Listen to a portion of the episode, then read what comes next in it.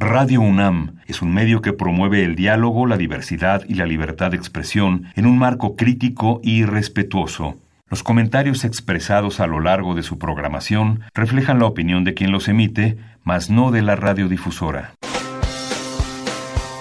Opciones educativas. Orientación vocacional. Arte y cultura. Deporte y salud. Esto es Brújula en Mano. El primer programa de orientación educativa en la radio una producción de la Dirección General de Orientación y Atención Educativa y Radio UNAM. Comenzamos.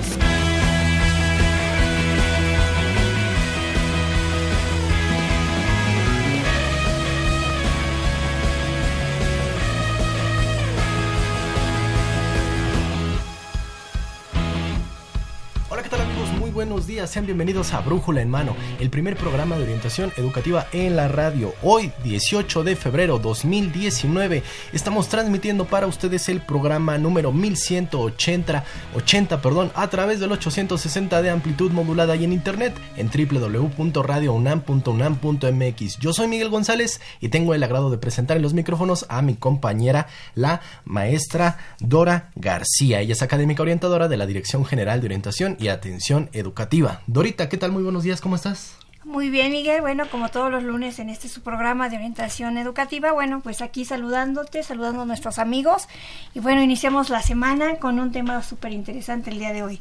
Pero quiero recordarle a nuestros amigos que nos pueden escribir a qué correo, a qué correo. Tenemos el correo hotmail.com donde nos pueden hacer sus preguntas, sus comentarios, sus aportes, todo lo que ustedes quieran opinar acerca de este programa, brújula en mano arroba hotmail.com.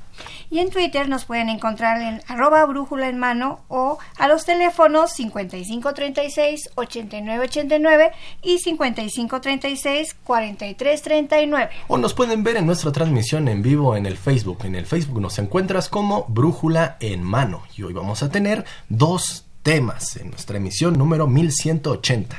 Claro, en esta primera parte del programa vamos a tener el tema de el Día Internacional de la Niña y la Mujer en la Ciencia.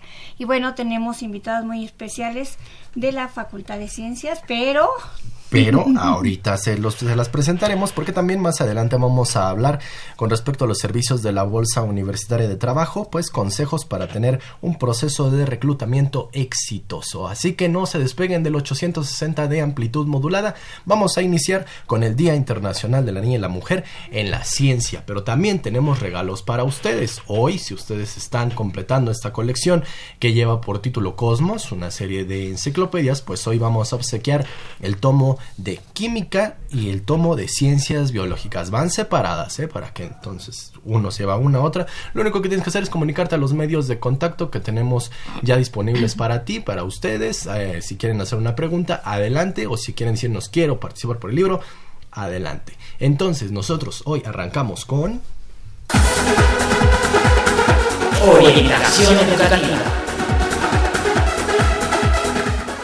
Con orientación educativa, Dorita, justamente. Día Internacional de la Niña y la Mujer en la Ciencia. Y por esto, ya lo adelantabas, tenemos invitadas muy especiales. Así es, el día de hoy nos van a acompañar, o bueno, nos están acompañando la doctora Gabriela Murguía Romero. Ella es secretaria de Asuntos Estudiantiles de la Facultad de Ciencia de nuestra máxima casa de estudios, a la cual le doy la más cordial bienvenida. Hola, muy buenos días. Muchas, gracias, por la invitación. Gracias por estar aquí. ¿Y a quién más tenemos, Miguel? Claro que sí, también contamos con la presencia y la voz de la doctora Tatiana Fiordelicio Col. Ella es profesora de carrera titular A en el Departamento de Ecología y Recursos Naturales de la Facultad de Ciencias. Sí, así es. Gracias por la invitación. Gracias por habernos invitado a este día tan importante.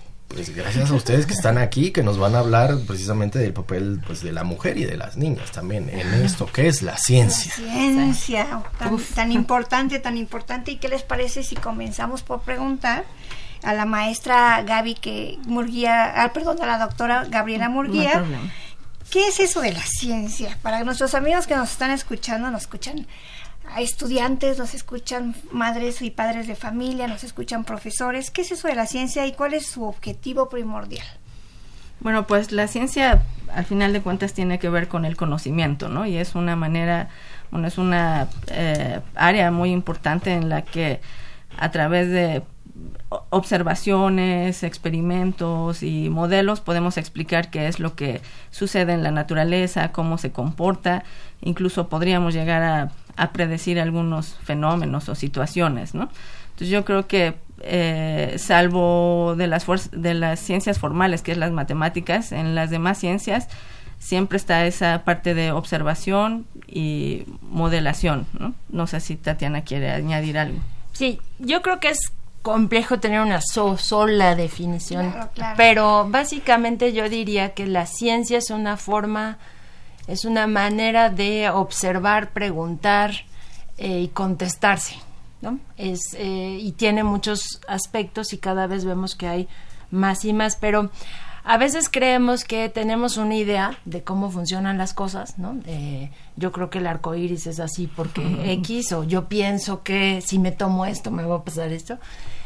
Y a veces la ciencia lo que hace es hacer esas preguntas y ponerlas a prueba y decir, puede ser esto, esto, esto, esto, generar hipótesis y ponerlas a prueba durante, con muchas técnicas, con muchas metodologías, con muchas herramientas para obtener respuestas que nos permitan tener una especie de certeza, pero especie digo porque cada vez eh, los paradigmas se replantean y entonces se vuelven a revisar. Pero básicamente yo diría que es una forma de preguntarnos. Y de respondernos. Y de respondernos, exacto. Sobre muchas cosas, ¿no? Sobre la vida, la naturaleza, el universo. Todo lo que está, todo lo que está a nuestro alrededor, exacto. Pues sí, qué interesante. Y, y, a, y a Miguel, el día de hoy, Sí, sí bueno, bueno, de este, con esta conmemoración, si me pudieran platicar también, eh, tiene como un antecedente, pero rescatan en el Día Internacional del, de la Niña y la Mujer en la Ciencia, pues precisamente el papel, ¿no? De las mujeres. ¿Por qué es importante? ¿Por qué ustedes consideran que es elemental dedicar un día, y además que es un día internacional, al papel de la, de la mujer en la ciencia? ¿Por qué esta importancia? bueno, yo creo que es importante recalcar que como tal el Día Internacional eh, se conmemoró el lunes pasado, el 11, y eh, bueno, uno de los objetivos de esta conmemoración es justamente apoyar a que la mujer ¿no? tenga una participación importante en la ciencia y bueno, obviamente se incluye a la niña porque es desde digamos, desde esa faceta, ¿no? Casi, casi desde que se nace, desde la cuna, o conforme uno va creciendo, es conforme eh, puede uno ir inculcando, eh, pues, el gusto, las habilidades y la importancia, ¿no? De hacer ciencia. Y, eh, bueno, la, el Día Internacional no tiene muchos años que se, digamos, que se formalizó. Y pues, uno de los objetivos es esto de empoderamiento de las mujeres y todo lo que tiene que ver con equidad de género. Eh, pues dada la, la falta de participación de las mujeres y muchas veces no por ellas mismas, sino por la parte cultural de, la, de las propias sociedades, ¿no? Que se ha eh, relegado un poco la participación de las mujeres eh, debido a esta concepción de cuál es el papel de la mujer en la sociedad, ¿no? Entonces yo creo que es un poco romper con estas, con esta visión, ¿no? Y pues darle la oportunidad a la mujer a través de diferentes medios que participe en esta actividad tan importante, ¿no? Fíjese, doctora, que yo decía las, las niñas, ¿no? Y, también tengo la perspectiva de que digo, hay niñas que hayan hecho ciencia, pero esta perspectiva desde que desde pequeñitos ya estamos formando y estamos haciendo nuestro camino, pues elemental, ¿no? También que a las niñas se les... De aquí el papel de la familia, de los padres, desde que desde pequeños van inculcando cosas, y en este caso la ciencia, ¿no, doctora Fiores? De, Yo creo que un, uno nace con un espíritu científico, todos, niños y niños por igual. Y creo que nos hemos encargado de ir matando ese espíritu científico a lo largo de la vida, porque los niños naturalmente tienen ese afán de preguntar y tratar de responder eh, haciendo experimentos ah, eh, de muchas maneras, ¿no? Y un poco eh, les damos como certezas y entonces se olvidan de preguntar. Y vamos perdiendo el, el espíritu científico, por decirlo así. Y creo que en las niñas está más castigado. Es decir, a las niñas eh, la sociedad las tiene eh, metidas en un rol o las va metiendo en un rol que ahora es, es menos, hemos avanzado muchísimo, ¿no? Pero antes, efectivamente, el papel de la mujer en la ciencia, pues estaba que tendiente a cero, o sea, era muy complejo y aquellas mujeres que lograron eh, realizar sus sueños, ser científicas, pues básicamente, pues sí, no se les ha reconocido, apenas en estos últimos años se empieza a reconocer. Ahora, yo no soy fan de los días especiales de algo, pero creo que al menos lo que ayuda es a reflexionar, ¿no? porque en torno a ese día, durante un tiempo, se hace una reflexión de cuál es el papel como sociedad, como madres. Creo que como madres debemos de eh, impulsar y cambiar el sentido de la mujer en la ciencia, ¿no? Desde como chiquitas. madres y padres. Sí. No, pero digo, porque a veces las mamás tenemos como, bueno, échale ganas a tu hija, pero se nos olvida que hay que educar a los niños, ¿no? que los niños tienen que jugar un papel muy importante. Sí, y romper ese pensamiento a veces, ¿no? Cuando la niña tal vez le dice a la mamá, quiero estudiar, no lo sé, un área que... Matemáticas matemáticas o, o discúlpenme, pero sí, no sí, meter con la parte de ingeniería. ingeniería. Ingeniería, que dicen, quiero ser ingeniera, ingeniera. No, hija. No, esto es para hombres. ¿Qué? Ajá. Tal vez desde ahí romperlo y aceptarlo, ¿no? Eh, hay, hay muchos pensamientos en tal vez que hay carreras que son para hombres, hay carreras que son para mujeres. La ciencia se practica igual, la ciencia es igual entre hombres y es mujeres. Hay diferencias. Hay pensamientos erróneos que hay carreras para mujeres. En orientación educativa nos encontramos mucho con ese tipo de mitos, ¿no? Y, y, y, y, en la vida cotidiana lo mismo. Yo, yo tengo dos hijos, mi hijo mayor su papá es ingeniero, yo soy psicóloga, y a los tres años ya le estaba enseñando a hacer su primer circuito eléctrico y, a desbaratar una licuadora para que viera cómo estuviera por dentro, ¿no? Cuando mi hija, que, que nació después, cumplió tres años, y le dije, oye, ¿por qué no le enseñas a hacer su primer circuito eléctrico como lo hiciste con Alan, no? Me dice, no, no, no, a ella le tengo destinado otras ah, cosas que son más para niñas. Y yo me quedé, ah, ¿qué, qué? Exacto. ¿No? Yo creo que hay muchas cosas, como decías la pregunta, mmm, no me parece que haya una diferencia entre niños y niñas cómo hacer ciencia o si tienen una diferencia, una capacidad diferente. Yo creo que no. Yo creo que como tú decías en este ejemplo, creo que los vamos, sí les vamos dando diferentes eh, alimentos eh, culturales, educativos, que hace que para una niña sea a lo mejor más complejo después tomar una decisión. La capacidad no es diferente ni creo que hagan diferente, hagamos diferente la ciencia. Creo que ah, la ciencia ya después cuando estás en la universidad o ingeniería, sí son carreras muy demandantes. O sea, no te mentiría si te dijera tenemos un horario fijo, eh, tenemos muchas veces que salir a, a, campo, a congresos, a seminarios internacionales. Hay experimentos pues que tienes que estar todo el día ahí o el sábado o el domingo. Y eso sí trae consigo un problema que si no lo resolvemos desde la formación de los niños, por ejemplo, es muy difícil para una mujer lograr llegar al final. Por ejemplo, yo siempre me da risa porque en, la facultad en biología hay muchas más chavas que en matemáticas, física. Pero después cuando ves al final cuántas eh, jefas de laboratorio, cuántas jefas de instituto, ha empezado a cambiar pero la verdad es que hay menos mujeres que hombres. ¿Por qué? Porque ya empieza una presión en la cual pues tienes que estar con tus hijos, tienes que ir por ellos a la escuela, no es lo mismo que se piense que un papá llega a las nueve de la noche a las ocho, que la mamá llegue a las ocho a las nueve de la noche, que no esté los fines de semana con los niños. Que aquí nos estamos metiendo tal vez en unos roles que se han establecido, que las mamás son las que tienen que ir a recoger a los niños a la escuela y entonces piensa en tu carrera porque no le vas a poder dedicar todo el tiempo a la todo carrera. El tiempo, ¿Qué pasa si estos roles se cambiaran al papá? Y tal vez entonces si, si se hubiese establecido... Pero eso lo tienes que cambiar, es muy complejo porque yo te voy a decir, uno misma tiene que cambiar esa forma, porque uno misma se siente culpable de, híjole, me quedé en el laboratorio hasta las nueve y mis pobres hijas,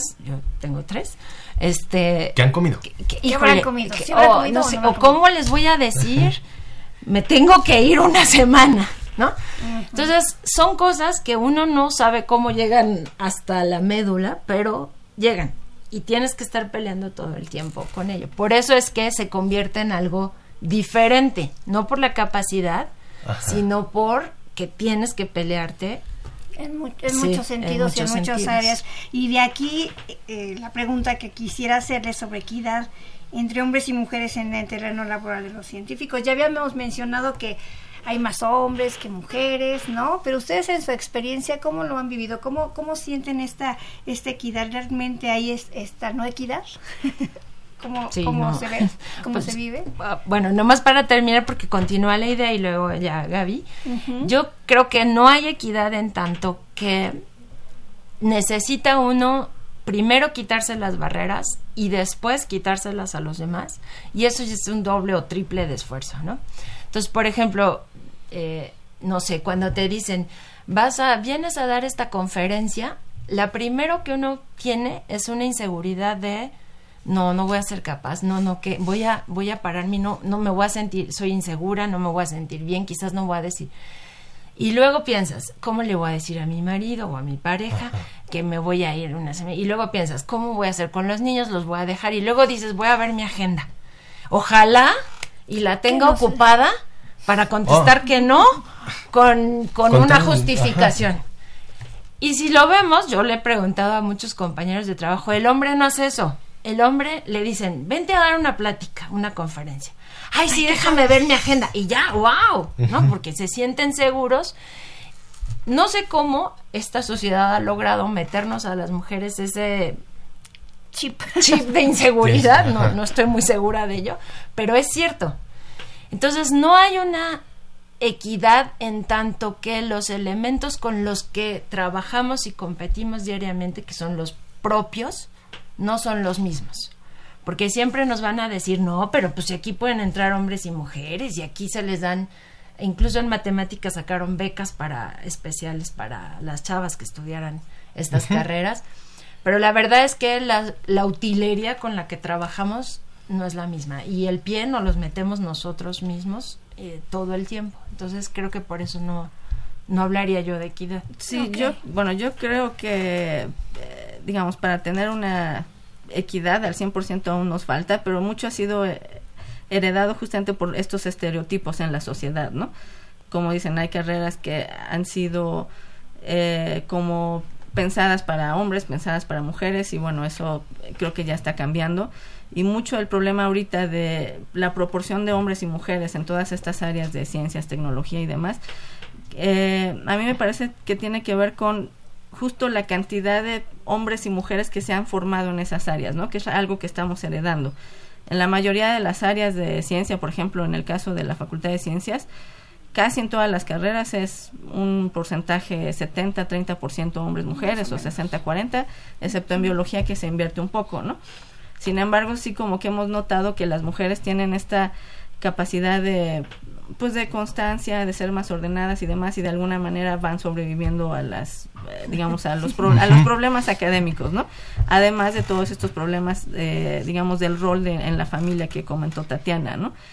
Yo creo que en general en, en la Facultad de Ciencias, en la universidad, se han estado haciendo muchas acciones para lograr esta parte de equidad, que es muy diferente a la igualdad, ¿no? O sea, nunca vamos a lograr que el 50% de mujeres esté trabajando en, en áreas en donde esperamos que haya solo el 50% de hombres, ¿no? O sea, sino que logremos que tengan las mismas oportunidades para desarrollarse. Y yo creo que eso, bueno, poco a poco irá sucediendo y pues todo viene justamente de lo que comentábamos, ¿no?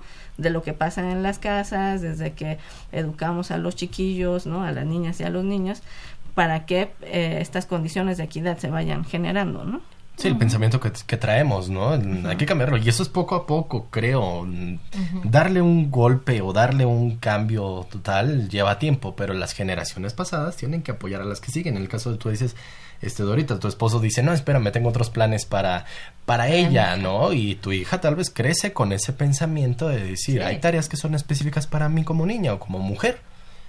Y tal vez ese pensamiento se lo transmitirá a su hija. Y así.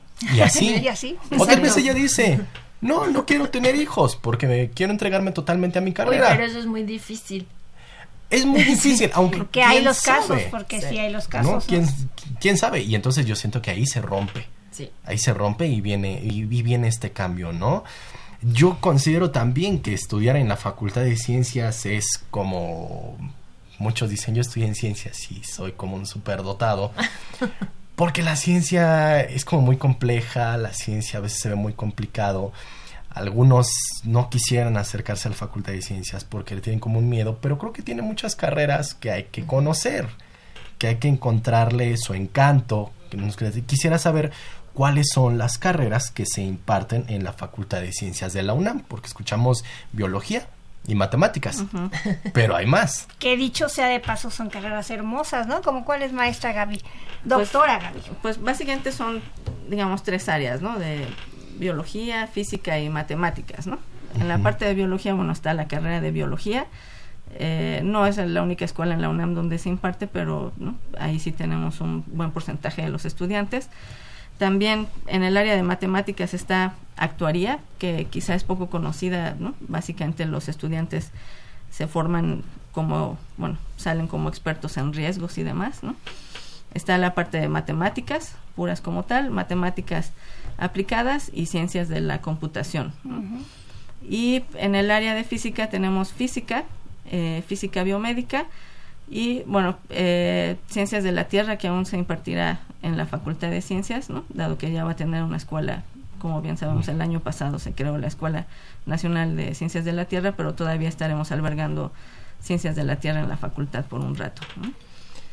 Y yo quisiera decir que una cosa importante que se está haciendo en la facultad es que se están desarrollando carreras que tienen un perfil eh, multidisciplinario. Y eso a mí me gusta muchísimo, por ejemplo, física biomédica o matemáticas aplicadas, porque los problemas científicos en realidad son problemas multidisciplinarios, o sea, necesitamos saber para responder una pregunta de matemáticas, de física, de biología. Y estas carreras están muy padres, a mí me hubiera gustado hacer física biomédica porque trata problemas de biología, de medicina, pero a partir del conocimiento físico, matemático, biológico. Entonces, los chavos salen ya ahora con mucho conocimiento transdisciplinario y creo que eso le da mucha fortaleza a la ciencia y al desarrollo de los científicos y de la facultad. ¿Ustedes creen que, se requiere un perfil específico para estudiar cualquiera de estas carreras de la Facultad de Ciencias? cuáles, siempre nos pintan como locos así. yo, lo que creo como todas las áreas. Yo cuando me preguntan esto, yo creo que es como todas las áreas, ¿no? Yo creo que primero tiene que haber el gusto, la inquietud, ¿no? Por, por alguna de estas áreas. Y uno podría decir, bueno, para estudiar matemáticas o física tienes que saber matemáticas la verdad es que las matemáticas que uno ve a nivel bachillerato y las que ves a nivel licenciatura en estas carreras son completamente diferentes, ¿no? Pero si desde un principio no te enamoran, no te inquietan, digamos, las matemáticas que ves a nivel bachillerato o menor, pues eh, quizá no es el camino, ¿no? O sea, sí hay que tener como este gusto y como dijo Tatiana al principio, ¿no? O sea, esta capacidad o gusto por estarse preguntando cómo son las cosas, qué sucederá si hago esto, ¿no? O sea, que eh, estarse preguntando siempre constantemente es también yo creo que una, uno de los requisitos, digamos, importantes como para que a uno le guste hacer ciencia, ¿no? Son alumnos que, que son creativos, que les gusta resolver problemas, que tienen facilidad para las matemáticas, como pues para las matemáticas yo no diría porque yo me fue siempre mal en las matemáticas. no es química, por ejemplo. Pero sí tienes que tener sobre todo un gusto especial por por un gusanito por preguntarte cosas y tratar de responderlas a como de lugar, aprendiendo lo que haga falta.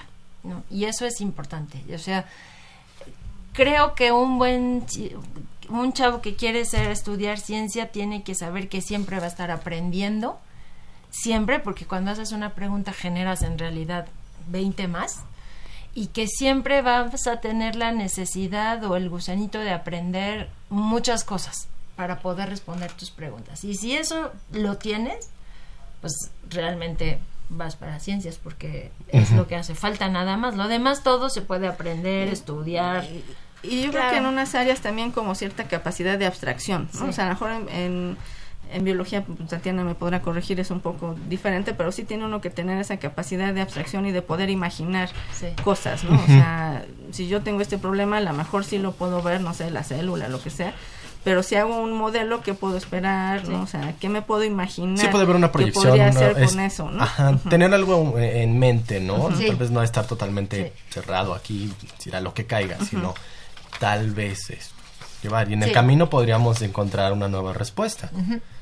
Nos, nos envían saludos desde Villahermosa, Tabasco. Felicidades, Brujo, un hermano, muy interesante el programa, ya que tenemos un gran desconocimiento de qué es la ciencia y vemos la ciencia como algo, yo lo confieso, para seres superdotados, ¿no? Esos este, grandes mitos que se manejan. o sea, no son, no soy un Einstein, así que ni me acerco por ahí a la facultad, no. Y tal vez, pues, es una forma en la que podemos ir conociendo la ciencia. Dice, debería haber este un poco más de programas que den a conocer esto de la ciencia para que sea más frecuente en los centros educativos de preescolar, primaria y secundaria, precisamente, ¿no? Que los niños y las niñas vayan descubriendo a través de pues tal vez pequeños experimentos. Que todos tenemos un científico adentro. Eso, eso me gusta. Quiero agradecer las, las llamadas y, los ingresos a Facebook de Edwin Abel, de Livia, de Mauricio Ramírez. Tú tienes por allí a... Este Consuelo Méndez nos envía saludos, Ángel Ernesto Pérez. Ángel Ernesto dice, ¿cuál es la vestimenta que utilizan las personas que están en el espacio? Está, está, está complejo, este Ángel, pero pues ¿por qué no te acercas a la facultad de Facultad de Ingeniería? En ciencias ahora la carrera está Ciencias de la Tierra tiene una parte terminal de ciencias, espaciales. Ángel, Ángel, Ángel, a ver, Ángel, Ángel, atención, pues vete a la Facultad de Ciencias, está entonces Ciencias de la Tierra, Ciencias de la Tierra, y si te llama la atención precisamente cómo es esto, pues ahí está la opción terminal, y son ciencias del espacio. Ciencias espaciales. Por ahí pues, tenían una página de, de, la facultad, la podrían compartir, podría ingresar de Ángel ahí, ¿no? De hecho, bueno, está la página de la facultad que es www.fciencias, F de facultad, ciencias.unam.mx y también los invitamos a visitar un sitio que tenemos justamente de orientación vocacional que es http dos puntos diagonal diagonal eh, sites, o sea, cites, ¿no? Cites, cites, cites, punto google punto com, diagonal ciencias.unam.mx, diagonal orientación. Okay. Y de hecho, eh, yo creo que es muy oportuno. El 25 de marzo estaremos realizando la jornada universitaria de orientación vocacional en la Facultad de Ciencias. 25 de marzo. Todavía falta un mes, pero se puede. ¿Hay alguna prescripción o...? Sí, va a haber un registro previo. Eh, en los próximos días ya aparecerá el programa. Va a haber dos turnos donde los chicos van a tener la oportunidad de pues conocer más eh, de cerca lo que se hace en la facultad, justamente a través de los de los propios profesores que participan, ¿no? Eh, pues impartiendo las materias de cada una de las carreras que se imparten en la facultad. ¿no? Entonces, en la página de Google eh, los invitamos a a revisar el programa y las fechas para que se puedan registrar, etcétera. ¿no? Pues el tiempo se nos viene encima, Miguel. Les pediríamos a nuestras invitadas así rápidamente en un minuto que nos dijeran si tienen alguna recomendación a los alumnos que están interesados por las ciencias o por alguna de las carreras que se Y las muchachas también. Alumnos y alumnos. Y alumnos y alumnos. ¿Qué, ¿Qué recomendación final les darían? Maestra, doctora Murguía. Todo el día he estado diciendo maestra. No, no se apure, también soy maestra. Que su trabajo le costó. no, no se apure. Este, ¿qué recomendación final? Pues yo les recomendaría a los chicos que sí hagan un análisis, o sea, a quien le interesa la ciencia, que sí haga un análisis serio, ¿no? De, eh, de si le gusta realmente cuestionarse qué sucede en la naturaleza, ¿no? Eh, comparar, ¿no? Con lo que ellos piensan, con lo que observan, que es una parte muy importante de en estas ciencias experimentales, ¿no? y eh, pues que se informen, ¿no? O sea, que vayan a la facultad, nos pregunten, ¿no? Que, que consulten y comparen también con otras áreas que podrían ser de su interés y que vean, en el caso de las ingenierías, etcétera, cuál sería la diferencia sustancial entre estas dos áreas, ¿no? Yo creo que estar informados es una, una de las cosas importantes, ¿no? Muchas gracias, doctora Tatiana. Eh, bueno, a propósito del Día de la Mujer y la Niña en la Ciencia, yo diría, primero, no duden de su capacidad, nunca. Creo que todos tenemos la misma capacidad. creo que todos debemos educar a niños y niñas, pero especialmente también a los niños, para que en un futuro la mujer que decida hacer ciencia pueda hacerlo y entonces lograr una equidad en los términos de desarrollo de la ciencia. Creo que eh, las niñas deben de confiar en su capacidad, creo que deben de luchar y pelear, ni modo, hasta que logremos la equidad, para eh, tener un papel importante en el desarrollo de la ciencia en el mundo. Claro, equidad. equidad. 11 de febrero, Día Internacional de la Niña y la Mujer en la Ciencia, pero todos los días es día de oportunidad de hacer ciencia y 25 de marzo, las jornadas, un día en la Facultad de Ciencias. En la Facultad de Ciencias. Pues agradecemos a la doctora Tatiana Fiordelicio Col. Ella es este eh, profesora de la carrera titular en el Departamento de Ecología y Recursos Naturales de la Facultad de Ciencias. Doctora, gracias por haber estado con nosotros. A ustedes. Muchas gracias. Y agradecemos también a la doctora Gabriela Murguía Romero, que es secretaria de Asuntos Estudiantiles de la Facultad de Ciencias. Muchas gracias por estar aquí. Muchas gracias a ustedes. Pues Nos invitamos en un siguiente programa más adelante a seguir platicando de las ciencias, ¿no? Claro que sí, con tantas carreras, claro, claro que están, son bienvenidas en este programa. Nosotros hacemos una pausa Nosotras encantadas. Bueno. Qué bueno. Hacemos una pausa y estamos de vuelta con ustedes, amigos. ¿Estás concluyendo el bachillerato y aún no sabes qué carrera elegir? ¿Te estresa tener que escoger una de las 124 carreras que se imparten en la UNAM? Ha llegado tu oportunidad de despejar todas las dudas que tengas. Con el programa El Estudiante Orienta al Estudiante de la Dirección General de Orientación y Atención Educativa tendrás toda la información que necesites. ¿Y quién mejor que los compañeros de las diferentes carreras para decirte verdades, mentiras? ¿Y qué le digo? Pues dile la verdad. Mitos y realidades sobre las carreras. Y recuerden que inicia del 13 al 19 de febrero en los planteles 1 al 5 de la Escuela Nacional Preparatoria. Del 20 al 26 de febrero en los planteles 6 al 9. Y en todos los colegios de Ciencias y Humanidades del 27 de febrero al 5 de marzo. No te quedes con dudas, asiste a tu plantel y sé parte del estudiante orienta al estudiante.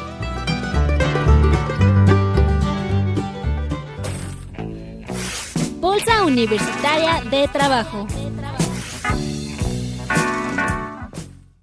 Y amigos, estamos de vuelta ahora para platicarles sobre un tema de la Bolsa Universitaria de Trabajo. Antes de esto, les recordamos que hoy estamos obsequiando los tomos de Ciencias Biológicas y Química, también de esta colección de enciclopedias llamada Cosmos. Así que comuníquense con nosotros. Claro que sí, llámenos, llámenos al 5536 8989 y 5536 4339. Son unos tomos padrísimos Hoy, como hablamos de las ciencias, bueno, tienen que ver con ciencias biológicas y química, pero, pero son parte de, toda una colección, así de que llámenos, por favor, para que sean acreedores a estos dos tomos maravillosos. Y bueno, pues ahora sí continuamos. Vamos a hablar precisamente sobre los consejos para tener un proceso de reclutamiento exitoso, muchachos. Si ya están por terminar la carrera, son como los polos, ¿no? En el primer bloque estamos viendo quiénes van a elegir carrera y ahora los que ya están saliendo y que se incorporan al campo laboral. Entonces, consejos para tener un proceso de reclutamiento exitoso en la voz de nuestros invitados. Claro que sí, y tenemos el gusto de presentarles a ustedes, queridos amigos, a la licenciada María del Pilar González Álvarez. Ella es senior reclutador, bueno, senior recruiter de Mars Petcare México. Así es. Perdón, perdón. y este a la cual le doy la más cordial bienvenida. Muchas, gracias. Muchas gracias, muchas gracias. Y bueno, también contamos con la voz del de, eh, médico veterinario zootecnista Román Delgado Contreras. Él es gerente de asuntos corporativos de Petcare. De, Mars este, Petcare también. De Mars Petcare México, ¿verdad? Así es. Muchísimas gracias por el espacio. Pues gracias, por venir a, compartir con nosotros sus conocimientos. Yo creo que va a ser un, programa muy bonito y, nuestros, eh, nuestros amigos que nos escuchan lo van a agradecer muchísimo. porque siempre se necesitan, ¿a poco no, Miguel, de este tipo de consejos? Pues sí, ¿eh? porque la verdad que no nos lo enseñan en, las, en los salones, no nos dicen cómo presentarnos para ir a conseguir trabajo o obtenerlo. Así es, y bueno, vamos a empezar a preguntar qué te parece. Claro que sí, primero quisiéramos que nos platicaran acerca de ustedes, ¿qué es Mars? ¿Qué, es esta empresa, qué hace, cuál es su historia, a ver, para que los muchachos que estén escuchando nos digan, yo quiero irme a Mars. Claro que sí, pues bueno, les platicamos un poquito. Nosotros eh, somos una empresa de consumo masivo. Eh, tenemos aquí en México operaciones en dos segmentos de negocio principales, que es esta parte de eh, pet care, donde entra todo lo de alimento y cuidado para mascotas, y eh, por el otro lado tenemos el segmento de confitería, ¿no? todos los dulces y chocolates, algunas de las marcas más, queridas, y este, y pues bueno, tenemos una larga historia, somos una empresa de origen americano, ¿no? Pero ya llevamos aquí en México con operaciones un rato. ¿Qué, perfil, ¿Qué perfil es el que ustedes buscan? Nos escuchan muchos estudiantes, estamos en la universidad, sobre todo de la UNAM, pero ¿qué perfil es el que buscan, este, licenciada Pilar González? Eh, pues sí, miren, justo hoy queremos aprovechar el espacio eh, para contarles un poco sobre un programa que vamos a tener. Eh, creo que va a ser bien interesante para los alumnos que están por, por graduarse. Eh, porque algo importante que nosotros buscamos es que la gente empiece a tener ciertas experiencias incluso antes de graduarse, ¿no? O sea, esta parte de, prácticas, de trainees, programas así que justamente te ayudan a empezar a incorporarte al, segmento empresarial antes de, graduarte, ¿no? Entonces nosotros próximamente vamos a tener un programa, eh, se llama Mars Sales Leadership Experience y es un programa eh, de desarrollo acelerado que nosotros estamos por lanzar. Y en este programa eh, básicamente va a tener una duración de cuatro años, en donde los vamos a hacer eh, rotar por diferentes áreas de, ventas. Eh, y, ventas, de repente los estudiantes escuchan, híjole, ventas como que no se me antoja, ¿no? Y voy a ir y voy a eh, no sé, estar cobrando o voy a estar como de puerta en puerta. Llevar un maletín. Exactamente, ¿no? Con mis productos y lo voy a abrir. Y la verdad es que no, ¿no? Ventas en una empresa como la nuestra es una eh, un área sumamente estratégica eh, donde tienes que desarrollar muchas habilidades de negociación, analítico, eh, mucha parte financiera, ¿no? O sea, no nos imaginamos a veces como el alcance que puede tener un área de ventas en una empresa de este tamaño. Entonces, justo queremos que, que los alumnos se den esta oportunidad de conocer eh, qué es ventas más allá de las primeras palabras que nos vienen a la mente, ¿no? Y no necesariamente son alumnos que son egresados de las carreras que tienen que ver con el área administrativa, pueden ser de cualquier carrera. Exacto, la verdad es que en Mars tenemos una filosofía de, de talento, ¿no? Más que de, de, de dónde vienes o qué carrera estudiaste, la verdad es que tenemos gerentes exitosos que son ingenieros en alimentos y están en ventas, ¿no? o entonces la verdad es que no estamos como eh, limitados, queremos limitados a alguna carrera, sino que realmente a aquellas personas que tengan esta capacidad de aprendizaje y, las ganas eh, de aprender y la humildad para, para recibir como toda esta parte, eh, pues obviamente pues los invitamos a participar. Como les decía, este programa va a ser eh, un, programa de cuatro años, donde durante su primer año todavía queremos que estén estudiando para que estén en un esquema como de eh, medio tiempo o part-time. Y eh, los siguientes tres años ya como egresados continúen su carrera con nosotros, ¿no? O sea, se recomienda que se, sea en el último año de su carrera. Así es, exactamente. semestre. Qué padre, ¿no? Pues, se requieren muchas habilidades y terminarían con todo lo que aprenden en ese programa, terminarían con todo en la carrera. Exacto, y la verdad es que es eh, un programa bien ambicioso, eh, porque lo que nosotros queremos es que al final de este programa los chavos que, que salgan eh, puedan aspirar a una posición gerencial, ¿no? que ya realmente salgan como con un, una perspectiva de negocio súper completa para poder ser y seguir construyendo su carrera dentro de Mars eh, propiamente en, en, el área de ventas porque hoy es donde vemos eh, pues una necesidad bien palpable de, talento y, de empezar a generar este semillero que van a ser los próximos gerentes de ventas y quién sabe, ¿no? Incluso el, director general de, de Mars, ¿no? Entonces, Se quieren quedar con nuestro talento de la universidad. No, y lo tenemos, lo tenemos. Es lo mejor, es lo mejor. Yo, yo digo, Mars se acerca a la universidad porque ve que hay talento en la universidad. Le pregunto, qué es lo que le atrae a Mars, qué es lo que le atrae a este a Petcare México con respecto a los estudiantes de la universidad, ¿qué tienen ellos que hace que las empresas vengan por ese talento? Mira, la verdad, digo, este programa es un programa cross segmento. Nosotros somos de Petcare, pero venimos representando a, ambos ah, segmentos, porque incluso las rotaciones van a ser en los dos. Ah, eh, y la verdad es que el perfil que buscamos, que sabemos que muchos eh, chavos en la UNAM seguramente lo tienen, es justamente esta capacidad de aprender, esta hambre de, de, llegar más lejos, pero como les decía, la humildad de eh, pues dejarse enseñar por otras personas, mucha agilidad de, de aprendizaje, ¿no? Va a ser un programa donde van a rotar mucho y van a cambiar de experiencias, entonces hay que tener mucha capacidad de adaptarse al cambio. Eh, esta parte que les decía como de negociación y, parte analítica, que sabemos que, la UNAM pues lo, desarrolla mucho en sus eh, alumnos. Algo bien importante, eh, somos una empresa americana, ¿no? Entonces la parte del inglés también es importante. Entonces, pues los chavos que todavía este, están estudiando, pues que le metan como toda, todas las ganas ahí a la parte del inglés y todo, porque es una parte fundamental. Y una parte importante también es que eh, tengan la capacidad o más bien estén dispuestos a en un momento dado moverse de ciudad en sus rotaciones, porque al final lo que queremos es que conozcan diferentes mercados, no es lo mismo la industria de consumo en la Ciudad de México como lo puede ser en Monterrey, como lo puede ser en Querétaro. Solo nacional. Exacto, solo nacional, eh, dentro de este programa. Exacto. Ya en el futuro, cuando arranquen su carrera con todo, también podría haber oportunidades internacionales. Entonces, que también tengan esta, una vez graduados, obviamente, porque sabemos que ahorita pues tienen que terminar durante su primer año, pero una vez graduados, que tengan esta capacidad de decir, bueno, este, me, me voy a la aventura y me mandan a Monterrey y con todas las ganas y voy a ir a aprender, etcétera, ¿no? Entonces, mucho esta actitud de, de querer más, de querer conocer más y esta de aprendizaje y de adaptarse a los cambios. Los, los alumnos, bueno, hay, como lo hemos escuchado algunas etapas, pero, pero ¿cómo se informan? ¿Cómo saben cómo inscribirse o cómo es ese proceso? Perfecto, pues vamos a tener como varios medios de comunicación del, del proceso. La idea es que el, programa inicie al mismo tiempo que inicia el próximo semestre, que es de más o menos eh, en agosto. Y durante estos eh, meses estaremos haciendo el proceso de difusión y de reclutamiento. En la parte de difusión eh, vamos a estar muy activos en redes sociales. pueden seguirnos en nuestra página de Facebook. Nos encuentran Mars Incorporated. Ahí vamos a estar lanzando mucho material para que ellos conozcan más de qué va el programa. y los links directos a nuestra página web donde pueden meter su aplicación.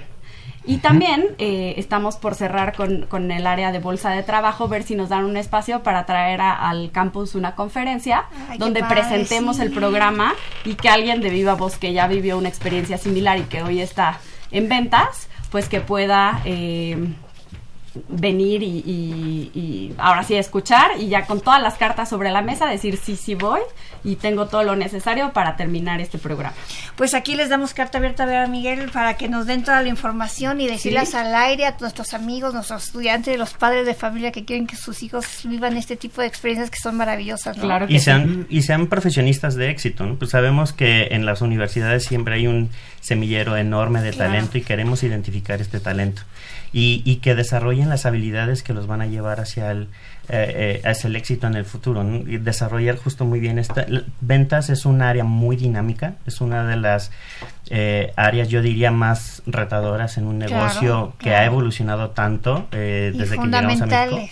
Y fundamentales. Y sobre todo la actitud, ¿no? La actitud de querer de desarrollarte, de ser un líder, que eso también es una parte muy importante que busca Mars en el desarrollo de sus asociados, es el liderazgo, que haya gente de calidad y que pues sepa trabajar en equipo que es un, aspecto fundamental. De las competencias, decía. Usted, precisamente es lo que, lo que iba. Ustedes eh, participan en este reclutamiento, ven a los chicos y yo creo que ustedes ya dada la experiencia determinan, pues decir, sabes que este tiene liderazgo, este se le nota. Este, este lo trae, lo no, falta trabajar y tal vez este ni siquiera sabe que es capaz de ser un líder. ¿Cómo es que eh, nosotros podemos identificar nuestras habilidades, nuestras competencias. ¿Qué es esto de la competencia? Ayúdenos un poco para que el muchacho se anime. Claro que sí. Eh, la verdad es que muchas de las empresas, nosotros somos una de ellas, eh, hacemos un reclutamiento con una metodología efectivamente de competencias. Una competencia básicamente es eh, un comportamiento o una habilidad de enfrentarte a cierta situación, ¿no? Básicamente la teoría de las competencias te dice que si tú eh, ya, ya hiciste un comportamiento en el pasado, es muy probable que, que lo repitas en el futuro. Por ejemplo, eh, si ya tuviste experiencias de colaboración previas, toda, toda esa experiencia y esos aprendizajes eres muy, es muy probable que los repitas cuando te encuentres en una situación similar. Lo mismo, por ejemplo, con una situación de servicio al cliente, ¿no? Si ya has experimentado eh, un servicio al cliente, qué es un buen servicio al cliente, sabes identificarlo en otras personas, entonces es muy probable que tú tengas el potencial para volver a repetir esa conducta o, o esa habilidad, ¿no? Eso es básicamente la teoría de las competencias. Lo que nosotros hacemos es durante la entrevista eh, justamente explorar estas experiencias que hayan tenido los chavos o este conocimiento de saber identificarlo en otras personas eh, para ver si, si tienen el potencial de, de repetirlo en el futuro, ¿no? O sea, en una primera etapa del reclutamiento es una entrevista. Exactamente. Es eh, primero va a ser una parte de entrevista telefónica, después ya una entrevista a profundidad con la metodología de, competencias y en una última etapa vamos a tener un assessment center donde vamos a llevar a todos los chavos a Querétaro de todas las ciudades donde estamos teniendo presencia a un día de assessment que es este eh, espacio donde los chavos se enfrentan a diferentes casos de negocio, individuales, grupales, para que conozcan más la empresa, que tengan este networking con los gerentes que hoy están en Mars y, conozcan un poco más y, de ahí eh, seleccionaremos a los finalistas de todos modos, pues todos los chavos que, que, vayan van a tener durante todo este proceso de reclutamiento, pues la ventaja de poder hacer este networking, conocer más acerca de una empresa como esta, eh, tener como más eh, conocimiento, contacto, etcétera, con, con la gente de ventas, que igual y hoy un chavo de alguna carrera de negocios jamás visualizó ventas y después de toda esta etapa, pues sale con eh, una pues visión muy clara de que quiere pues dedicarse a eso. Pues después de cuatro años. no, se quiere especializar tal vez. es padrísimo, porque imagínate todo lo que aprendí, aprenden. Supongo que entra una persona al programa y va a salir otra totalmente diferente. Es como una segunda carrera, básicamente una pues segunda universidad. Por supuesto, pues con el enriquecimiento de la experiencia de nuestros propios asociados también. Y eso del Assessment Center, es en Querétaro, que ahí tienen su, su lugar central. Sí, nuestras oficinas centrales de ambos segmentos están en, en Querétaro. Tenemos oficinas también aquí en, en México eh, sobre todo de ventas, ¿no? Que, que, están aquí con mucha presencia y algunas otras áreas de negocio, pero sí nuestro corporativo central está en la ciudad de Querétaro. decía Miguel, perdón, perdón, perdón, que tienen unos finalistas. Más o menos, ¿cuántas personas entran e ingresan al programa? Eh, en este primer ejercicio estamos pensando que, que, tengamos al final de todo este proceso entre 6 y 8 o 10 personas que se incorporen al programa. Eh, pero la verdad es que este es un ejercicio, o sea, estamos lanzando el programa, tenemos como a un antecesor eh, donde buscábamos un perfil de entrada diferente, pero lo que queremos hacer es que este programa cada vez tome eh, más fuerza y que sea la primera generación de muchas de este programa, ¿no? Que el próximo año podamos repetir el mismo ejercicio y, así sucesivamente y volvernos ya eh, como bien sólidos en este tipo de programas, incluso ya después hacerlo eh, no solo en ventas, sino en otras áreas de negocio, pero necesitamos ir de acuerdo a las necesidades de nuestro negocio. O sea que esto es un llamado a los muchachos de la universidad para que muestren su talento, para que dejen bien, bien claro que la universidad, ¿saben qué? Ahorita eligieron seis, pero sería muy bueno que vinieran por unos 50, tal vez en otro programa, en otras áreas, ¿no? Porque la universidad tiene talento para que se incorpore al mercado laboral. Hay algo que ustedes trabajan que es un esquema de modelo de desarrollos de competencias 70-20-10. ¿Qué es esto? Eh, este, digamos que va a ser el, esquema en el que desarrollamos toda la metodología del programa. El 70-20-10 es la teoría en la que nos dice que eh, la forma en la que aprendemos es 70% haciendo las cosas, o sea, realmente nosotros aprendemos con la práctica, efectivamente. El 20% es como con el coaching o el acompañamiento de alguien. ¿no? Eh, alguien que, que, ya tiene dominada esa habilidad, cómo te, te coachea, te enseña. Un mentor. Eh, exacto, te, te, mentorea. Quien te dice, lo, lo, practicaste, pero podrías cambiar. Te aquí. puede guiar exacto. en base a su experiencia. Exactamente. Uh -huh. Y el, el 10% restante es la, la, educación formal, ¿no? La, el, la teoría. La teoría, exacto. El, el sentarte en un aula donde te den un curso, realmente solo va a favorecer el 10%. Si después, al salir de esa aula, tú no lo llevas a la práctica, pues realmente no se va a consolidar eh, el conocimiento al 100%. Entonces, este es el modelo en el que vamos a hacer. Vamos a tener el 70% que básicamente en este programa son las rotaciones en las diferentes áreas de ventas, en las diferentes ciudades, eh, en las diferentes áreas de ventas, negociación, eh, toda la estrategia de punto de ventas, inteligencia de ventas, etcétera. Eh, el 20% va a ser un modelo de, de, mentores que vamos a tener. Que son diferentes mentores, no solamente neces o no necesariamente una sola persona, sino diferentes. La idea del, del mentor en este programa es que el, el, mentor con el que inician sea el mentor con el que acaben, ah, porque va a ser la persona que los va a seguir y acompañar en todo el proceso. Que los va a conocer cómo están desarrollando. Exactamente. Va llevando un seguimiento. Tiene que identificar cuáles son las fortalezas y cuáles son las debilidades de ese candidato para justo trabajar en los puntos más importantes de su de su desarrollo. Exacto. Su foda.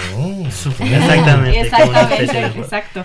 Y el 10% pues va a ser la parte de capacitación continua que les vamos a dar durante todo el programa, ¿no? O sea, hay un esquema de capacitación para ventas muy específico y muy robusto, eh, donde incluso vamos a, a, diferentes campus de universidades para que a los que ya salieron de la universidad pues regresen a este esquema de sentarse en un aula y sentirse eh, ¿Otra parte vez? otra vez estudiantes, ¿no? Entonces este es el 10% y este es el modelo bajo el cual vamos a trabajar los cuatro años que durará el programa. ¿Ese modelo es, es estadounidense o, o qué tipo de origen metodológico tiene? Eh, pues al final es mucho un modelo eh, a base constructivista, ¿no? Que al final te dice que vas a aprender haciendo las cosas y, y a base de, de repetición, uh -huh. eh, pero es el modelo que usamos en, en, Mars Global, o sea, es el estándar en Mars México y en Mars, Mars China y en Mars Asia. en el mundo. Usamos Parte filosófica, ¿no? el, La... mismo, el mismo modelo de, de desarrollo de competencias.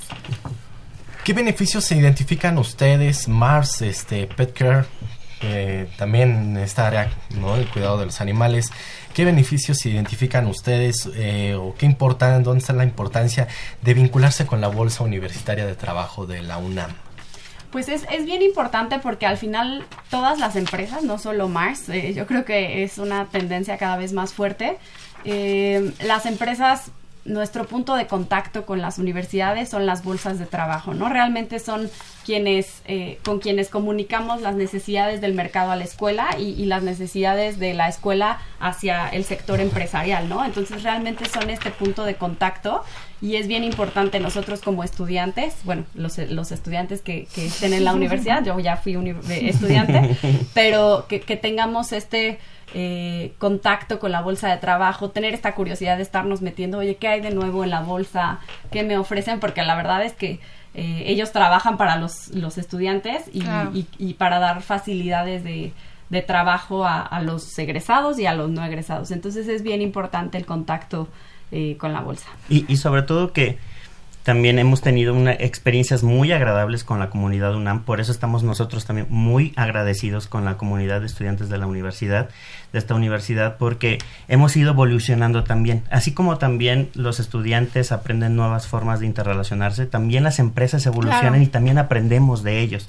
Por eso es que también es muy importante la cercanía con los estudiantes, con las nuevas tendencias, ¿no? Las generaciones que ya vienen muy diferentes a las que ya estudia salimos de la vamos, universidad vamos ya de hace algunos años. Exactamente. Y con esto de las nuevas tecnologías, mucho y, más. Y, y, la, y el aspecto de reclutamiento no es diferente, también este ha evolucionado. Nosotros hemos tenido experiencias eh, de muy buenas ferias, ferias de reclutamiento, uh -huh. en donde era un modelo muy tradicional en el que tú le decías al estudiante, ah, cuál es el giro de la empresa, qué elaboramos, cómo nos desempeñamos, en dónde estamos ubicados, etcétera, y, y, y ahí perfilábamos un, un, aspecto del estudiante, este, pero no llega a ser tan completo como este nuevo modelo, que es una, un modelo de vanguardia y que sabemos que puede ser uno de los modelos a replicarse en el futuro.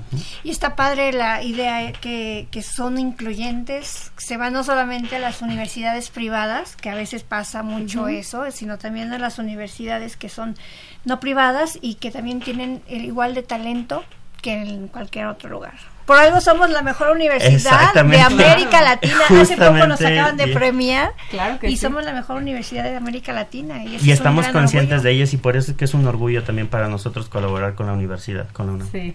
Y, la verdad es que, como les decía al inicio, nosotros somos una, una empresa que buscamos talento, de donde sea, eh, de las generaciones que sean, del hombre, mujer, universidad pública, universidad privada, nacional, extranjero. La verdad es que nosotros queremos a los mejores y, sabemos que la UNAM pues es una, una Un universidad de que diversidad. trae lo, mejor y de diversidad. Así, es, así es. Pues vamos a, a, dar rápidamente, ¿qué te parece? Nos llamó Mónica Mercedes Anoto, Rosa Lezama Cohen, este, por el Facebook y por teléfono Josefina Cruz, Daniel Gómez, incluso hasta nos llaman desde, Los Ángeles, California, este Javier Gracida, Elisa Pérez Bueno, Oscar Ortega, eh, este Adriana González, Mónica Guadalupe, Ángel Moctezuma y Andy Arias que nos están viendo a través del Facebook, pero también hasta Los Ángeles. Pues si se quieren aplicar a esto también pueden hacerlo. Mars este Mars Incorporated Ajá, en Facebook y también nuestra página web está como www.mars.com diagonal México. Ahí también pueden encontrar eh, el programa para leer como todo lo necesario y aplicar. Ok, ¿me repite la página por favor? Sí, www.mars.com diagonal México. México, ok. Perfecto. Vamos a hacer una pequeña pausa. Vamos a dar las recomendaciones de la semana en voz de Francisco Orozco porque el tiempo en Radio no se nos acaba, pero vamos a seguir nuestra transmisión en Facebook. Eh, Francisco Orozco, ¿qué tal amigo? ¿Cómo estás? Bienvenido. ¿Qué tal Miguel? Hola, buenos días. Eh, bueno, pues vamos a empezar con orientación en corto y bueno, comenzamos con una invitación que nos realiza el Instituto de Investigación sobre la Universidad y la Educación a asistir al coloquio de epistemología indígena y educación intelectual a partir del 20 al 22 de febrero. Además, hay una exposición bastante interesante sobre el movimiento del 68 en la antigua Academia de San Carlos, así que no se olviden de asistir, ya que es las últimas semanas que está esta exposición. Recordarles también que la Escuela de Trabajo Social está impartiendo un taller sobre desarrollo de habilidades del pensamiento. Las inscripciones seguirán abiertas para todos aquellos que estén interesados. Además, también la misma Escuela de Trabajo Social tiene para nosotros el diplomado de envejecimiento exitoso. Igual las inscripciones ya están abiertas para quien quiera asistir. Y la Facultad de Contaduría y Administración nos ofrece el curso sobre instrumentos de investigación y financieros. Este curso inicia el próximo 22 de febrero, así que aún les queda tiempo para los que deseen inscribirse. Y la Facultad de Ingeniería nos, nos tiene para todos aquellos que tengan en mente un proyecto, Miguel, la administración de proyectos.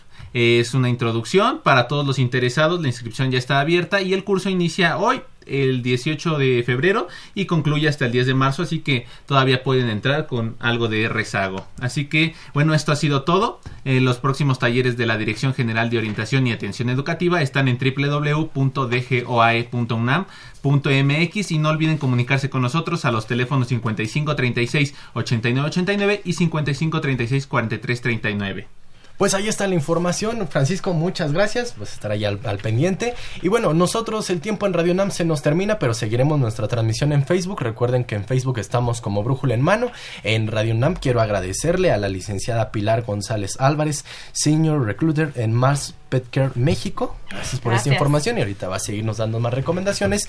Y también agradezco al médico veterinario zootecnista Román Delgado, gerente de asuntos eh, corporativos en Petcare México también. Gracias. a los que se comunicaron con nosotros, muchas gracias. En un momento más podrán ver el sorteo que realizaremos para los manuales. Y nosotros nos despedimos, Dora, pero tenemos programa el próximo lunes en punto de las 10 de la mañana. El, próximo lunes vamos a hablar sobre el, día el año internacional de la tabla periódica de los elementos de la Facultad de Química y vamos a tener una revista interpretatio de seminario de hermenéutica de la de la IFL, ya ves que está la Feria Internacional ahorita. Muchas gracias por estar aquí. Pues nosotros agradecemos en los controles técnicos a mi queridísima Socorro Montes en la producción y locución. Estuvo Marina Estrella, Francisco Orozco y Aura Carpio. En la producción y realización general estuvo Saúl Rodríguez y de estos micrófonos se despiden Dora García y Miguel González. Por favor, sea feliz. La Dirección General de Orientación y Atención Educativa y Radio UNAM presentaron Brújula en Mano, el primer programa de orientación educativa en la radio.